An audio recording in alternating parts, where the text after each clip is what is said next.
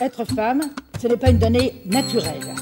Moi, je pense que la société, elle est surtout faite par les hommes. Les lois sont votées par les hommes. Mais qu'est-ce que vous avez fait? Franchement, rien Rien Rien du tout C'est le résultat d'une histoire. Il n'y a pas un destin biologique, psychologique qui définisse la femme en tant que telle. Bonjour à chacun et chacune. Je suis Jocelyne Adrien Meptoul et je vous remercie d'être au rendez-vous du podcast Femmes engagées, produit et réalisé par Femmes du Monde et réciproquement, l'organisme basé à Paris qui s'intéresse aux droits des femmes à l'international et donne la parole à des femmes engagées aux quatre coins de notre planète. Partout dans le monde, les droits des femmes sont en recul, au même rythme que régressent les démocraties au profit de dictatures et autres autocraties, politiques ou religieuses. Elles vont d'abord nous raconter leur parcours professionnel, militant et personnel. Et ensuite, pour finir sur une note plus légère, elles répondront à un petit questionnaire de Proust revisité par Femmes du Monde et réciproquement. Bonjour, nous recevons aujourd'hui Asma Darwish, qui est bahreïnienne. Merci beaucoup d'avoir accepté d'être interviewée dans le cadre de ce podcast de Femmes du Monde et réciproquement, Femmes engagées. Vous êtes une défenseuse des droits des humains d'origine arabo-persane et vous vivez en France depuis 2015. Vous êtes activement engagée dans les manifestations du printemps arabe en 2011 au Bahreïn, votre pays d'origine, et en tant que défenseuse internationale des droits des femmes, de la liberté d'expression et des droits civiques et politiques, vous avez écrit déjà de nombreux articles, vous participez à des travaux universitaires régulièrement. Et au fil des années, vous avez travaillé, et vous travaillez toujours, je crois, auprès d'ONG pour les aider à élaborer leur stratégie et leur campagne de défense des droits humains. La parole est à vous. Merci Jocelyne. Euh, tout d'abord, euh, je voudrais prendre cet euh, moment pour vous remercier d'avoir m'invité à participer dans cette podcast. Comme vous avez dit, je m'appelle Asma, je viens de Bahreïn, j'ai 32 ans. Je suis mère de deux enfants, un garçon qui a 10 ans et une fille qui a 6 ans. J'habite sur Tours, euh, cette magnifique, magnifique ville entre la Loire et le Cher. J'ai commencé mon activisme euh, quand j'étais étudiant au Bahreïn Polytechnique. Je faisais mes études de commerce et finance, rien à voir avec euh, ce que je fais maintenant. En 2011, quand j'avais 20 ans, mon pays a commencé un mouvement social, euh, politique, sociopolitique pour euh, demander des réformes euh, politiques euh, en termes de participation civique et les actions civiques dans ce petit pays. Moi, j'ai participé à organiser des manifestations étudiantes et pour ça, j'étais interrogée par le service de sécurité et la Polytechnique au Bahreïn à 2011 et j'étais aussi démissionnée de la Polytechnique dans ma dernière année des études. Et vous avez démissionné Non, ah non c'était eux qui ont démissionné, pas seulement moi, mais beaucoup d'étudiants à l'époque. Euh, ils ont perdu leurs études pour leur participation politique dans le pays. En fait, vous avez été renvoyé en quelque sorte. C'est ça. Et depuis 2011, j'étais victime avec ma famille. Euh, j'ai membres de mes familles qui étaient, faut dire, euh, kidnappés par des membres de sécurité officielle au Bahreïn. Ils ont disparu pour des mois sans avoir euh, des nouvelles. Et un des membres de ma famille, c'était mon frère. Et c'était là où j'ai décidé de faire quelque chose pour le libérer. Et je me suis lancée sur Twitter à 2011. C'était une plateforme très, très connue à l'époque pour partager des avis euh, politiques, sociaux euh, de le Moyen-Orient. Et là, j'ai décidé de... Je savais pas, il s'appelait comment à l'époque, et je savais pas même que c'était une façon de protester ou manifester ou contester quelque chose. Mais euh, j'ai décidé de pas manger. J'ai lancé un Open Hunger Strike euh, on demande, de la faim. C'est ça, pour demander des nouvelles de mon frère qui est simplement disparu par euh, les personnels de l'État, de sécurité de l'État. Et là, euh, j'ai réussi d'attirer l'attention de, des médias en 2011 qui étaient vraiment, ils, avaient les yeux sur cet petit pays riche dans le Golfe Persique. Et là, j'ai commencé euh, mon activisme. Je me suis engagée avec euh, des ONG locales, grassroots, et on a collaboré avec les organisations internationales pour plaidoyer les causes sociopolitiques du peuple bahrénien. Et là, je suis en France depuis 2015 en tant que réfugiée politique je devais quitter mon pays sous euh, menace qui m'a arrivé personnellement et arrivé à ma famille immédiate, qui était mon ex-mari, qui est aussi le père de euh, mes enfants. Et lui, il était évidemment touché par cette répression officielle du gouvernement de Bahreïn. Il était arrêté et emprisonné deux fois déjà. En 2015, il est survécu euh, de la torture au Bahreïn. Et moi, j'ai milité beaucoup euh, pour le libérer et heureusement, ça fonctionnait. Il était libéré, mais menacé de quitter le pays en deux mois. Obligé, oui. Obligé. Donc, mm. euh, c'est pour ça, euh, on a quitté le Bahreïn en 2015 avec rien de tout. On a laissé tout derrière. On est venu avec quelques vêtements, quelques mm. valises mm. et avec mon fils qu'il avait à l'époque deux ans. Et on s'est installé à Tours euh, et d'ici, je continue mon activisme et là, j'ai mon auto-entreprise de consultation en relations internationales et communication. Du coup, je travaille beaucoup avec des ONG internationales pour, comme vous avez dit, euh, élaborer et monter et construire leur euh, stratégie en campagne et plaidoyer international. Et là, pour le moment, je travaille avec une organisation qui s'appelle Civicus. C'est une alliance de sociétés civiles autour du monde. Et je suis en charge de construire leur euh, campagne globale dans les expansions de l'espace civique. Et aussi, euh, je continue euh, mes plaidoyers, pas seulement sur Bahreïn, mais pour le Moyen-Orient et Afrique du Nord, les pays arabes. Oui. Oui, c'est-à-dire que vous avez euh, choisi, enfin la ville l'a choisi aussi pour vous un peu, mais de travailler à l'expression de la société civile. C'est ça. Par rapport à des gouvernements qui ne sont pas toujours à suffisamment à l'écoute. Voilà, on va le dire comme ça. oui. Très bien. Merci. J'aimerais bien que vous nous expliquiez un peu plus en détail la situation euh, géopolitique, économique, sociale au Bahreïn, si vous voulez bien. Oui, bien sûr. Moi, quand je dis Bahreïn, les gens directement pensent à ce pays riche, arabe, au Moyen-Orient. C'est ça la situation économique. Mais euh, malheureusement, le pays souffre euh, d'injustice euh, politique et sociale. Et c'est pour ça que chaque dix ans au Bahreïn, il y a un mouvement social énorme qui prend place euh, où les gens sortent euh, dans les rues pour demander des réformes, euh, de arrêter la politique de discrimination contre la majorité des peuples qui ont des chiites Bahreïn, c'est une monarchie constitutionnelle, mais euh, c'est dirigé par euh, une famille royale sunnite qui a des euh, politiques systématiques discriminatoires. oui, contre les chiites. Envers les chiites, qui, est, une autre, un autre courant de, C'est ça. Donc le gouvernement, le gouvernement qui est dirigé par la famille royale aussi, on n'a pas le droit de, de vote ou des élections pour euh, choisir notre propre gouvernement. C'est des familles royales qui gèrent le gouvernement depuis toujours. Euh, du coup, ils ont mis en place beaucoup de lois restrictives euh, par rapport à la liberté d'expression, la liberté de l'assemblée et association et des discriminations.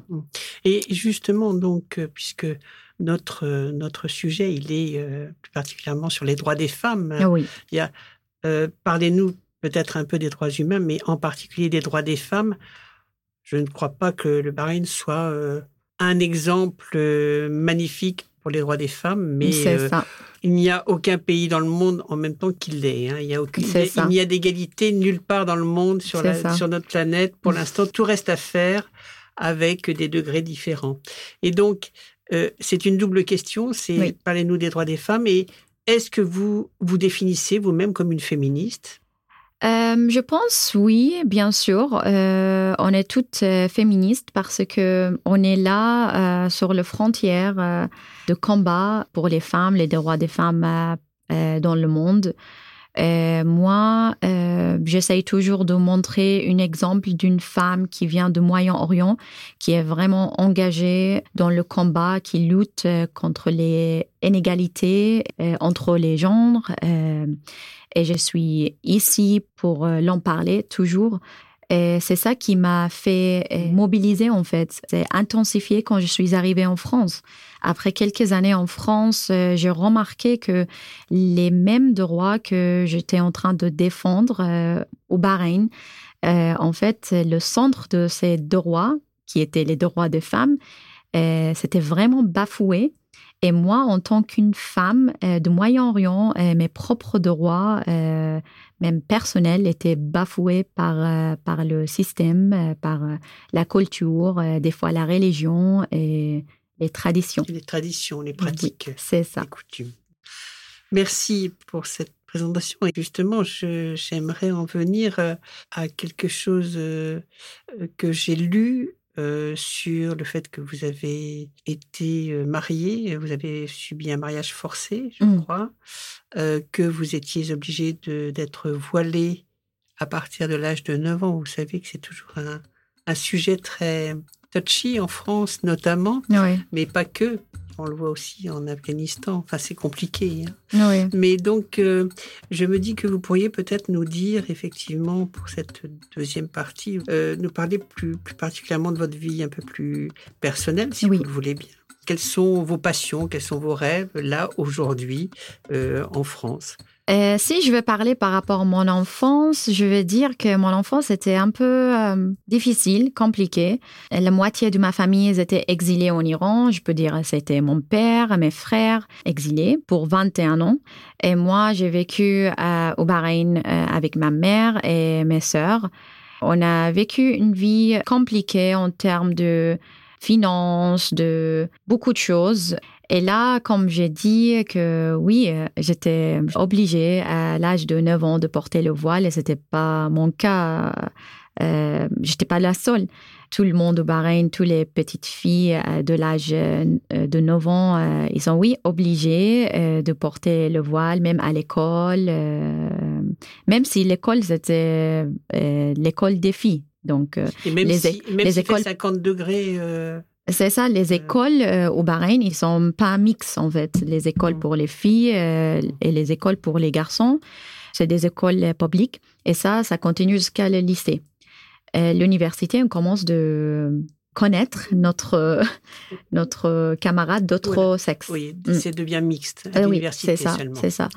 Donc moi, euh, à l'âge de 20 ans, oui, j'étais mariée avec euh, mon ex-mari qui est, aussi bahreïnien, euh, un activiste aussi. Je peux dire que la choix de ma famille, c'était en faveur de cet homme. C'était par rapport à la classe sociale, par rapport euh, le nom de famille, tout ça, ça m'a obligée, pas directement, mais je peux dire oui, pour, pour prendre la décision de me marier. Une pression, la pression sociale. C'est ça. La pression familiale. Et c'était aussi pour euh, avoir ma propre vie un peu loin de la famille, que ma famille était, elle est toujours euh, conservateur. Euh. Donc, je, je, rêvais d'une vie indépendante pour prendre mes propres choix et ce n'était pas le cas. D'accord. Mm. Donc, je vous remercie pour euh, ces explications très, très claires. Donc, je comprends effectivement que au Bahreïn, tout le monde n'est pas riche finalement. C'est ça, oui. Ouais. ce que vous avez pu vivre quand vous étiez enfant. Euh, qu'il y a effectivement euh, des soucis sur la liberté individuelle de, de manière générale des Bahreïniens mais, et des Bahreïniennes, mais en particulier des femmes, des filles. Oui. Et que ça commence dès le jeune âge, euh, puisque euh, elles subissent elles aussi mm. effectivement des pressions vestimentaires, de codes, de bonne conduite, etc. Alors écoutez, merci beaucoup pour euh, ce témoignage euh, vraiment intéressant. Et euh, pour compléter votre portrait, je vous propose donc de répondre au célèbre questionnaire de Proust. Alors vous savez, là c'est au contraire question-réponse courte. Ok, on y va. Vous êtes prête Oui. Bien. Alors, quel est le principal trait de votre caractère? Les gens disent que je suis sociable même très, très sociable. Je confirme. la qualité que vous préférez chez un homme ou chez une femme? Chez un homme, euh, être honnête. Honnête. Oui. Et chez une femme, euh, l'indépendance. D'accord. Votre principal euh, défaut? Ah, ça, c'est dur. Je pense pas que j'ai de défaut, moi. Mais oui, bien sûr. C'est vrai, quelle non, drôle de question. Il a plein, plein, plein de défauts. Euh, je peux dire peut-être être impulsive des fois. Impulsive. Oui. D'accord. Quelle est votre principale qualité? Euh, L'empathie. Je me mets toujours euh, dans les chaussures des autres. Qu'est-ce que vous appréciez le plus chez vos amis? Euh, Quand on s'amuse très bien ensemble. Euh, ma vie est vraiment chargée, donc euh, quand je suis avec mes amis, je m'amuse très bien, on rigole très bien. Oui, la joie. Voilà. Oui. Et la sororité, la fraternité. C'est ça. Voilà. Qu'est-ce que le bonheur justement pour vous? D'être à la maison avec mes enfants, Ah ma oui. famille. Oui. Quel serait votre plus grand malheur? Que j'ai perdu mes parents euh, en exil. C'est ce qui vous est arrivé pour votre maman. et- C'est ça. Ma mère et mon père, Et je votre- les ai perdus euh, les années dernières Mm. et je ne pouvais pas les, les voir parce, Oui, parce que, que, je suis toujours. en exil. euh, oui, ça. Vous êtes interdite de, retourner. de retourner oui. au Paris. Mm. Effectivement, le, le plus grand malheur, vous l'avez déjà vécu. Oui, c'est le plus dur déjà. Mm. Qu'est-ce que vous rêveriez d'être? J'aimerais bien être une écrivaine. Ben, Qu'à cela ne tienne. oui, j'ai- la plume. c'est mon projet. Très bien. Quel est le pays où vous désireriez vivre? Ici, la France. La France. Oui. Quelle est la, la couleur que vous préférez? Blanc et vert. La fleur que vous aimez? Des pionniers. Des pionniers. Des?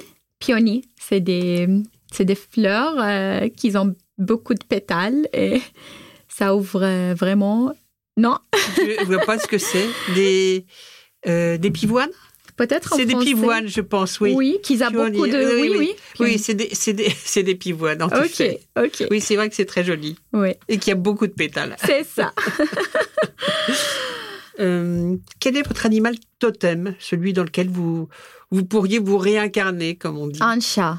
Le chat. Oui. Et quels sont vos auteurs et autrices, vos artistes préférés, dans n'importe quel domaine de, de l'art? J'ai une écrivaine que j'aime bien, elle s'appelle Elif Shafak. Elle est turque. Elle, a écrit Soufi, mon amour, Mhm. The 40 Rules of Love. C'est c'est vraiment mon préféré. Et j'aime une chanson de Lana Del Rey. Elle a chanté dans le film de Gatsby. Euh, Mhm. il s'appelle euh, Young and Beautiful. Vos héros et vos héroïnes dans la vie réelle? Ma mère et mon père, ils ont vécu beaucoup de choses euh, et c'est c'est mon inspiration. Votre cuisine et votre plat favori, est-ce que vous cuisinez? Vous allez rigoler. J'aime pas cuisiner, c'est mon compagnon qui cuisine tout le temps. Je Et- rigole pas, parce que je comprends tout à fait. Et mon plat préféré, c'est des burgers. D'accord. Bon. En France, c'est terrible quand même d'entendre ça. ça, c'est très américain. Euh, quel est votre mot favori, si vous en avez un? Moi, je dis toujours yalla yalla. Oui, d'accord. En arabe, ça veut dire allez, allez.